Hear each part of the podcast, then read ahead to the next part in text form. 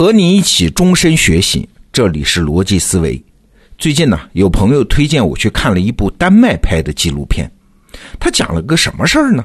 就是把丹麦的一所正常的中学和同一水平的中国黑龙江省的一所正常的中学的孩子组织起来搞了个比赛，五个项目啊，就是阅读、数学、英语、团队协作能力和创新能力这五个方面。比赛的流程是由丹麦的教育专家设计的，由丹麦和中国的老师共同来打分的。你猜猜结果怎样啊？中国孩子会在哪些方面胜出，哪些方面会败？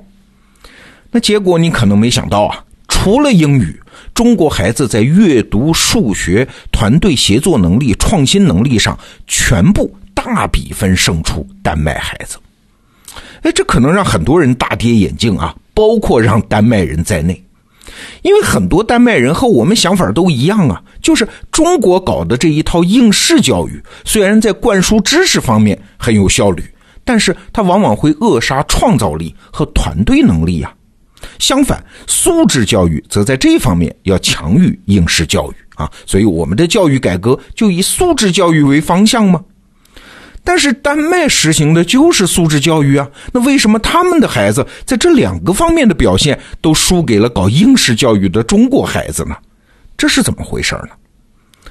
我们栏目的策划人张笑宇向一位在欧洲留学多年的老师请教了这个问题，哎，他们的回答让我深受启发啊！今天我们就分享一下这个回答。他说啊，你仔细研究一下中国教育的典型特征。你就会发现，应试教育这个名称是不确切的，应该管它叫啥？叫工业化教育。为什么呢？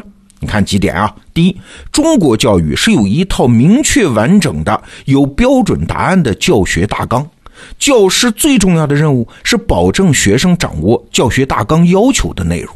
第二，为了检验老师的工作质量和学生的学习成果，是有严格的分时段的日常考核体系啊，什么月考、期中考、期末考，还有那个最终的考，就是高考嘛。第三，为了配合教学任务，学校对学生搞的是那种准军事化的管理呀，也就是尽可能掌握学生的私人时间。第四，在这套教育体系中，学生学会的最重要的素质。就是不要出错，你看看这四条列下来之后，你会发现这种教育最适合培养什么样的人呢？哎，答案是流水线上的产业工人。工人的工作任务就是这样，是明确的，是不允许出错的。工人的工作成绩是有严格的分时段考核的体系来评判的呀。为了确保工人最有效率的投入工作，类似于像富士康这样的工厂，是用准军事化的手段来管理工人的。最后，流水线上的工人学会的最重要的品质就是不要出错嘛，所以我才说它更准确的名字是工业化教育。那人类历史上除了工业化教育之外，还有两种教育形式啊，分别叫口传心授教育和自由博雅教育。口传心授这个很好理解，最早是家庭里面父母教育孩子。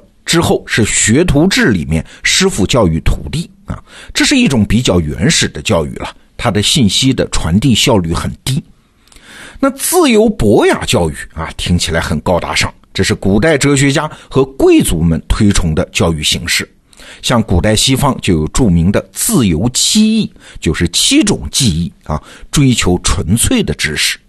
顺便说一句啊，我们得到 APP 里面何帆老师的专栏《何帆的北大读书俱乐部》，就是按照自由七艺来安排全年课程的结构的。那它的特点是啥呢？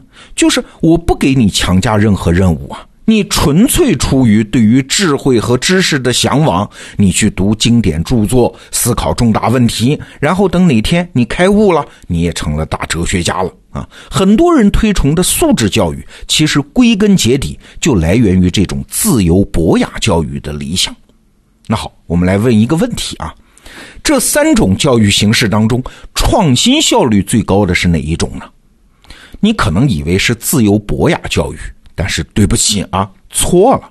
我可以告诉你，答案其实是工业化教育。为什么这么说？其实你琢磨一下就明白了。在自由博雅教育中，创新靠的是什么？靠的是那些聪明人灵光一现的天才想法。那什么时候能有创新，能有突破？那是随机的，而且那是在古代人类知识还不发达、不完善的时候，这种创新是有用的。但是现代社会不一样，他的创新恰恰不是通过天才想法实现的，他靠的是啥？是把知识拆解成基本原理，然后排列组合这些基本原理来实现的。比如说汽车啊，汽车的发明靠天才吗？当然不是。你先理解气缸是怎么把化学能源转化为热能的，再理解活塞是怎么把热能转化为机械能的，然后再理解活塞和齿轮这些机械传动装置怎么让轮子转起来的，你才能组合起来一辆汽车啊。所以在工业化体系中，你创新最需要的素质是啥呢？就是知识嘛，而且能组合拼装到一起的知识嘛。这种工业化教育的起源啊，其实是普鲁士，就是德国的前身。现在流行的 K 十二教育体系，就是普鲁士人发明出来的。它的特点就是强调分工、强调纪律、强调稳定，把学生严格按照学期和年纪区分之后组织起来参加统一学习。那这种教育体制其实贡献很大，它不仅为德国培养了大量的工业人才，成为德国经济起飞的起点。随后，苏联人也学习了这种经验啊，而且对它进行了改造，把它改造成为更加严格的，也就是我们今天看到的应试教育的体制。我们中国的应试教育就是从苏联那里学来的嘛。改造成了工业化教育啊，它最大的贡献就是让中国从一个体量庞大的落后的农业国，以最低的成本、最小的代价，在最短的时间内，把那么大量的人口训练成了合格的产业工人。这也能解释为什么到今天啊，高考依然是中国最公平的教育制度，而且很难取消。为啥？因为流水线工人需要的标准就是要公平嘛。每个人经过训练都能掌握。当然了，我们这里说的流水线，并不是指大学生上完大学之后真去到富士康当流水线上的工人啊，而是指中国这个阶段的主要生产形态。咱们中国啊，正处在工业化的后期阶段，社会的主要资源都是围绕工业化这个核心来配置的。即使大学生毕业不去生产线上当工人、当工程师。那其他的配套产业对标准化的要求也很高啊，这是工业化社会的典型特征吗？当然了，我今天这么说，并不代表中国教育没有缺点啊。中国教育真正的缺点是啥呢？也是这三个字工业化啊，而不是过去我们以为的什么创新能力不足啊、团队协调能力不够啊什么的。根据刚才丹麦那个纪录片，已经拨乱反正了。我们真正的缺点是工业化。工业化对人的制约，如果你看过卓别林的那部电影叫《摩登时代》，你就理解了。卓别林啊，演的就是一个在流水线上拧螺丝的工人，他每天拧大量的螺丝，拧出了肌肉记忆啊，以至于流水线停了，他停不下来啊。看见别人衣服上的扣子，他也拧过去了。你看这个场景就暴露了工业化的典型缺点。当你离开了那个为你安排好一切的位置，你就无所适从啊！你看，在咱们的教育制度里，老师和家长最爱说的一句话什么？叫“学生的天职就是学习”。所以，除了学习之外，你不需要同这个世界其余的部分打交道的，什么洗衣做饭的能力呀，赚钱的经济能力呀，跟人打交道的社会能力呀，认识世界的探索能力啊，这些都跟学生的任务无关。那这样的学生进入社会，如果他的角色都被安排好，就是过去工业化社会那个样子，目标和手段都是确定的，他们当然就能胜任。但是，一旦目标不确定，手段要多元，他们就难免要迷茫了。就像互联网公司，同样是运营这个职位，每家公司每个产品“运营”这个词儿的内涵是不一样的。甚至同一家公司同一个产品，在不同的阶段，他的目标和手段也不一样啊！